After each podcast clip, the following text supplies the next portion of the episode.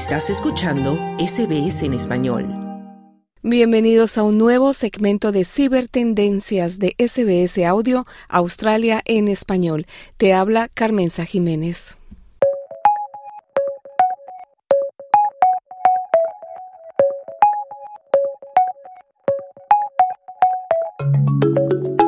Europa está preocupada por la creciente adición no solo a las aplicaciones de desplazamiento, esas que te ponen a ver cadenas y cadenas de videitos cortos que en inglés se conoce como reels o scrolling, sino además por las series en línea en las plataformas de televisión que crean una adicción que ya raya en lo inadecuado y peligroso para los usuarios.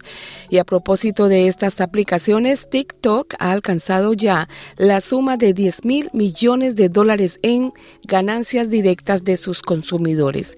De esto hablaremos en unos minutos, pero primero nuestra experta en el tema, Bianca Vaquero, nos trae, como ya es habitual, algo relacionado con la inteligencia artificial y el consumo de energía. Bianca, muy buenas tardes y adelante con tu tema favorito. Hola, muy buenas tardes y bueno, pues sí no podía faltar una noticia de nuestra amiga y vecina, la inteligencia artificial, y en esta ocasión en un estudio relacionado, como bien has dicho, con el tema del consumo de la energía.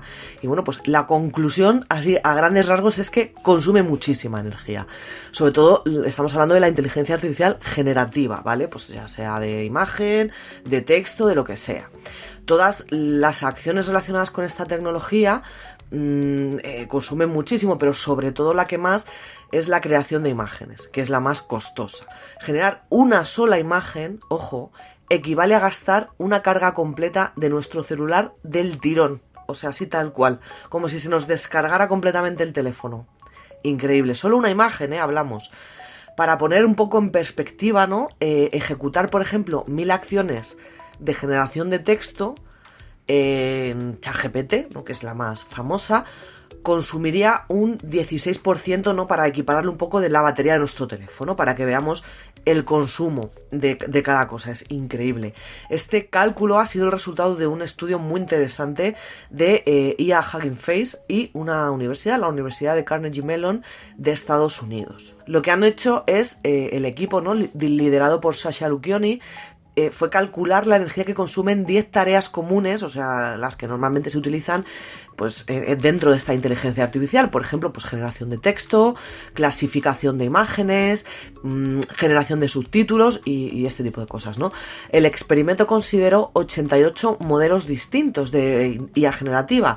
Para hacer el comparativo se ejecutaron mil indicaciones por cada tarea y no solo se midió lo que se consumía, es decir, la energía consumida, sino que eso viene ligado a qué? a las emisiones de carbono, es decir, al impacto que tienen en el medio ambiente. Es la primera vez que se mide el impacto medioambiental de un modelo de inteligencia artificial en sus diferentes tareas, ¿no? según comentan eh, dentro de este estudio. Lo que hicieron ha sido desarrollar una herramienta que han llamado Code Carbon o Code Carbon, que estima el uso de energía con base en lo que consume pues, el ordenador la computadora cuando ejecuta el modelo que sea, ¿no? De inteligencia artificial, ya sea pues ChatGPT o Stable Diffusion o Midjourney o lo que sea.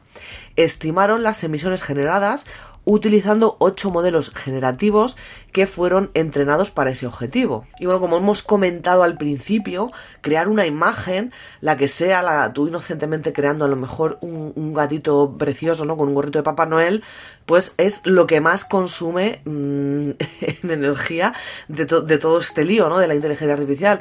Y por lo tanto, y se entiende un poco que es lo que más emite carbono al medio ambiente. Por ejemplo, para que también nos hagamos una idea, ¿no? Vamos a compararla con cositas. Por ejemplo, mil imágenes, ¿vale? Mil imágenes creadas, pues por ejemplo, con Stable Diffusion eh, XL, emiten casi la misma cantidad de dióxido de carbono que si nosotros conducimos nuestro auto, nuestro coche de gasolina, en un trayecto de 6 kilómetros y medio. El mismo ejercicio se hace con el texto, que es más eficiente, porque ya que tiene que hacer, digamos, menos búsqueda y menos.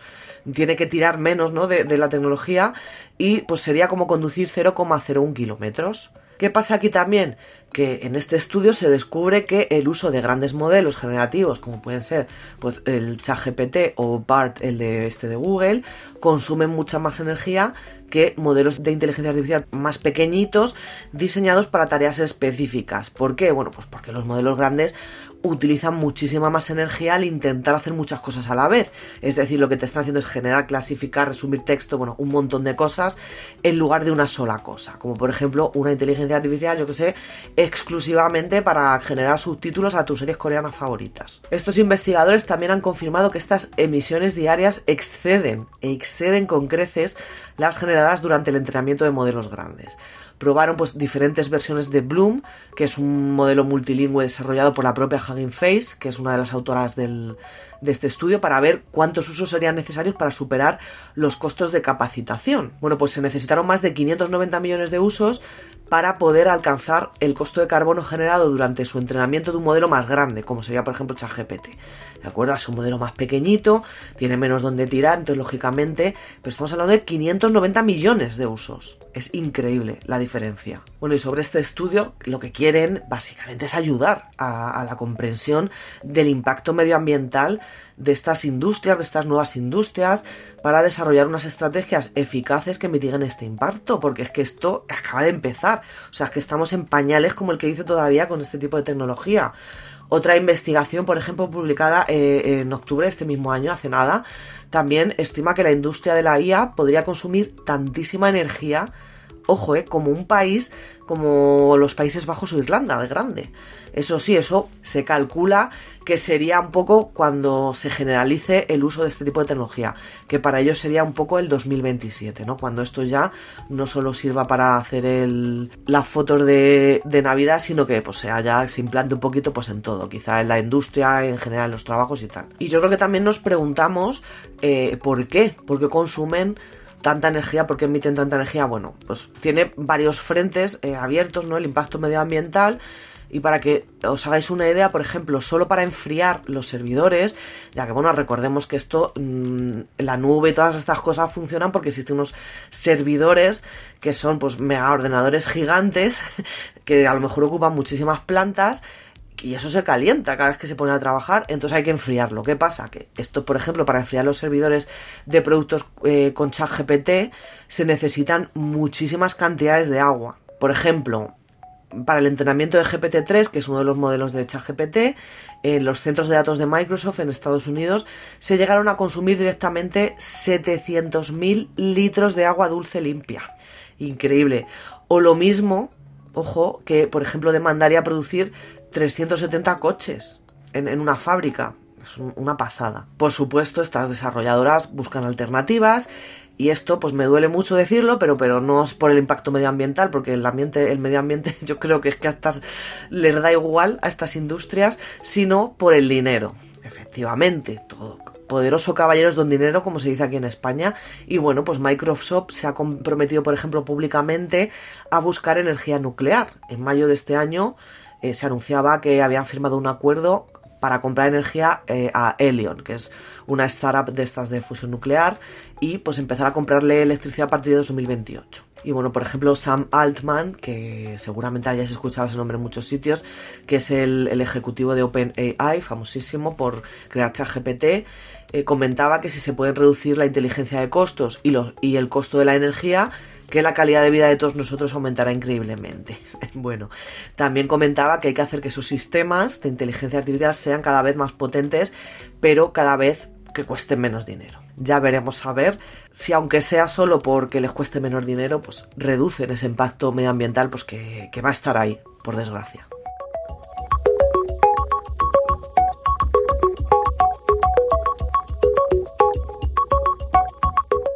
Lo peor, como dices Bianca, es que ya no es pensar cómo paramos el avance de esta tecnología, sino cómo la regulamos, especialmente ahora que vemos que no es muy considerada con el medio ambiente.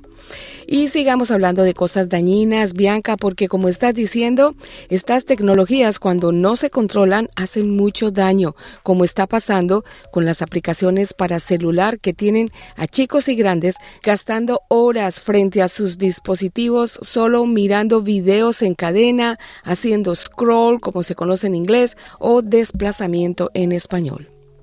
Bueno, pues sí hablamos de este llamado por la Unión Europea eh, scroll infinito. Y es que, bueno, cuando entramos en una aplicación como TikTok o Instagram o los, eh, los shorts de estos de YouTube o Facebook, es que ya donde sea, en Twitter y todo, empezamos ahí a pasar un vídeo detrás de otro y ahí nadie te dice stop, ¿no? vamos y vamos y se nos pueden pasar las horas muertas ahí que no nos damos cuenta. Entonces podemos ir pasando tanto de arriba hacia abajo en TikTok, para los lados, en Instagram, sin que exista un final, un final real. Por eso de ahí el scroll infinito. Estamos pum pum pum metidos en esa espiral y pues no nos damos cuenta. Y ahí es donde entra el Parlamento Europeo, que pues han tenido o tienen la intención de que quieren frenar este tipo de prácticas el primer, el primer paso que han dado, perdón, ha sido aprobar una resolución en la que se pide que estos productos y servicios digitales sean más éticos, es decir, que vengan con un diseño que no sea tan adictivo, porque a ver, las cosas como son. Esto te lo hacen para que te mantengas el mayor tiempo posible en sus aplicaciones, que es lo que les interesa, ¿no? En esta resolución, pues se reconoce que las redes sociales también meten los juegos en línea, eh, por ejemplo, servicios de estos de Netflix y tal, los servicios de transmisión de películas o series, tienen mm, un fuerte carácter adictivo y está hecho a propósito. o sea, este diseño mm, no, no, no vamos a engañar, es que está hecho a propósito, por lo que repito, para que pase es el mayor tiempo en esa plataforma. Este diseño pues favorece este componente adictivo y lo que quieren es, lo que os he dicho, captar esa atención y pues eso, que pases un montón de vídeos y te tragues un montón de anuncios y cuanto más tiempo más anuncios te tragas y más dinero. Este informe de la que han presentado en el Parlamento Europeo recoge diferentes estudios donde se muestra que los jóvenes de entre 16 y 24 años son los que más tiempo pasan conectados a internet y esto que es lo preocupante que uno de cada, cuatro niños, hablamos de menores, tienen eh, componentes adictivos. O sea, que es que eh, ya no solo eso, sino que van sobre todo también para la gente joven, ¿no? Que pierda ahí el tiempo bien. Es por ello que, pues, eh, con el objetivo de reducir este efecto adictivo, algunos diputados empiecen con esta tramitación de esta iniciativa que persigue un poco lo que hemos comentado, este scroll infinito, que, que haya un final, que no te puedas tirar toda la noche mmm, para arriba y para abajo vídeos, ¿no? Aunque es algo que todavía, esto pues va hasta que sea una realidad, si es que se, aprueba, porque en realidad esto hay que aprobarlo y todo, eh, va a tardar muchísimo tiempo, probablemente. Esta propuesta, pues, eh, de estos eurodiputados en la Comisión Europea se centra, pues eso, en obligar directamente a que estas aplicaciones desarrollen productos éticos sin que cuenten con patrones adictivos que vuelvo a repetir que eso está hecho a propósito, para que tú pases mucho tiempo ahí. O sea, que es que lo hacen a posta. No es, ay, pues yo es que no sabía que mi aplicación, sí lo sabías, sí lo sabías. Y bueno, pues defienden que las consecuencias de este diseño tienen consecuencias tanto en la salud física como en la salud psicológica del usuario. Y bueno, pues también añaden a esta propuesta que eh, solicitan una cosa que llaman ellos derecho digital a no ser molestado, ¿no? Y crear una lista de buenas prácticas para evitar pues, que se puedan compartir tanto fake news o que se tengan opciones, por ejemplo, para bloquear aplicaciones tras un tiempo de uso. Hay programas externos y tal que te, que te hacen este, este menester, pero bueno, debería también dentro de la propia aplicación eh, haber pues, ciertas cosas y ciertas herramientas. Así que bueno, si sois uno de los que estáis todo el día TikTok para arriba, TikTok para abajo, pensar un poquito cuántas horas lleváis en esa aplicación y quizás si es bueno que estéis tantas horas en esa aplicación.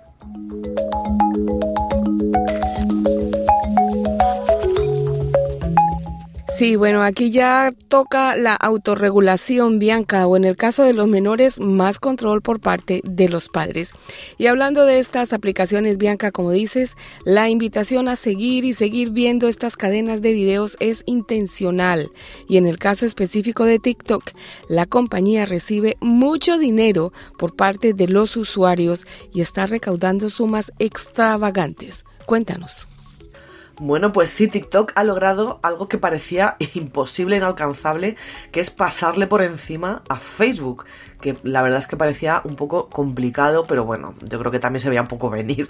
El éxito de TikTok, bueno, es que ha contagiado a todo el mundo con estos vídeos cortos y eh, ha, salido una nueva métrica que demuestra que es, pues eso, que, que está arrasando con todo, ya que los usuarios, eso, han llegado a gastar, ojo, 10 mil millones de dólares en TikTok. Y solo los usuarios, repito, la gente ha pagado 10.000 millones de dólares eh, a lo largo de todo, de todo TikTok. La aplicación alcanzó los mil millones de usuarios activos eh, allá ya por el 2021 y eh, ahora es un nuevo hito que se ha convertido en la primera aplicación, repito que es importante que es aplicación, ¿vale? Una aplicación de móvil en lograr generar esto, 10 mil millones de dólares, es que qué bonito, ¿no? Decirlo, madre mía, eh, repito, en gasto directo de consumidores. Lo ha hecho tanto como la App Store como Google Play, pero yo creo que tampoco cuenta, ¿no? Porque son tiendas, ¿no? Al fin y al cabo la gente va ahí para comprar o descargar y tal. Estamos hablando de una red social, repito. Lo podemos ver en un informe de data.ai. Y bueno, pues esa sorpresa es que eh, es una aplicación de móvil, porque quienes habían logrado estos hitos de generar tantísimo dinero, solían ser los juegos, los típicos juegos de móviles, por ejemplo, el Horror Kings, el Monster Strike este, el Candy Crush eh, y, el, caso, el Clash of Clans. Pero claro, repito, es una red social, es increíble, es increíble. Y bueno, pues recordemos que TikTok le, le costó muchísimo trabajo arrancar. Eh, porque bueno, al principio tardó 79 meses en alcanzar los mil millones de ingresos de la gente. ¿no? Mientras que, por ejemplo, otros competidores suyos tardaron unos 20 meses, o sea que es que tardaron más del doble. Pero eso sí, a partir de ahí, bueno, pues han ido, vamos, a todo tren. Tardaron 22 meses en pasar de los 1.000 a los 5.000 millones. Y tan solo 15 meses para lograr esto, este hito de los 10.000 millones de dólares. Me encanta decir 10.000 millones de dólares, es mucho dinero. Y bueno, ha sido el más rápido de los competidores. Honor of Kings, por ejemplo, tardó más del doble en llegar a los 10.000 millones de dólares. Y recordemos, es un juego con compras dentro. Eh, TikTok es una red social, es que es, me, parece maravilloso. En este informe se destaca cómo TikTok ha logrado añadir 3.800 millones de dólares de ingresos por gastos de usuario, repito, en 2023, que todavía no ha terminado queda un poquito todavía, lo que supone un 15% más que el año pasado. Y estos datos además es que no incluyen las tiendas independientes de aplicaciones de Android en China, que, eso va a ser una locura, ya os lo digo, que tienen muchísimo peso allí en China y por lo tanto probablemente los ingresos, vamos, traspase la estratosfera. Tampoco se incluyen eh, ingresos generados vía publicidad o e-commerce, solo es de los usuarios, repito. Y quizá os estéis preguntando, pero vamos a ver, ¿En qué se gasta la gente dinero en TikTok? No, si no es una tienda, no es un juego que tengas que comprar pues para seguir, eh, yo qué sé, saltando con Super Mario, no lo sé.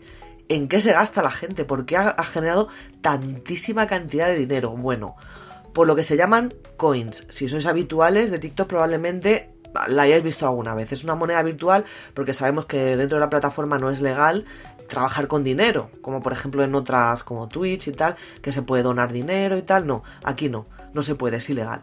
Entonces tienen esta moneda virtual, ¿vale? Que eh, permite, pues eso, por ejemplo, ofrecer donaciones a tus creadores favoritos, propinas, regalos y tal.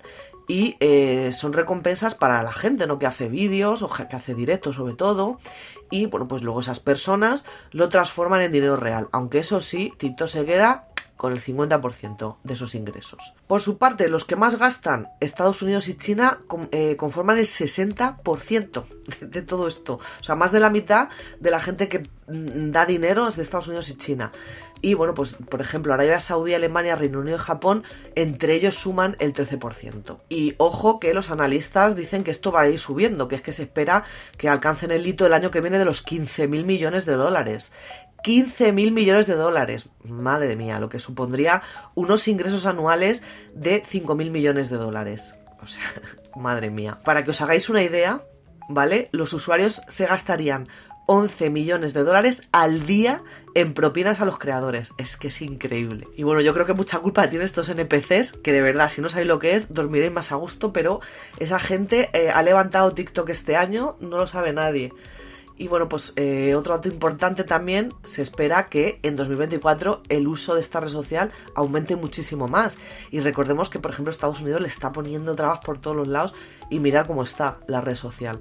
A finales de 2024, eh, los usuarios, ¿no? Lo que, lo que destacan en este informe es que los usuarios pasarán más de 40 horas semanales dentro de la aplicación, que sería un 22% más que este año. Por lo tanto, pues probablemente gasten más dinero. Así que bueno, TikTok, fenómeno imparable. Yo creo que no es ninguna sorpresa esto.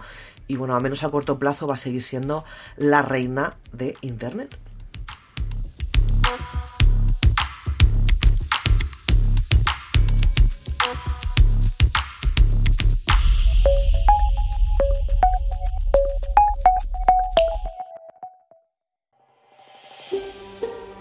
¿Quieres escuchar más historias como esta?